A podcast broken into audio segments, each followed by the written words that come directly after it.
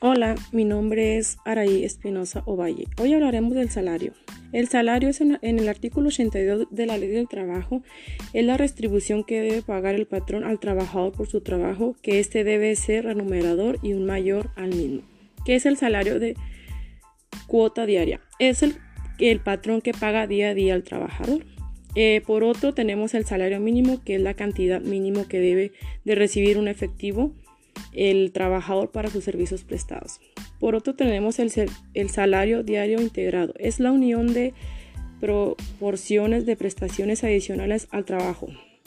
También tenemos algunas que son como gratificaciones, percepciones, comisiones y las prestaciones de indemnizaciones, que son las que la ley otorga como compensación por algún trabajo o acto sufrido por el trabajador.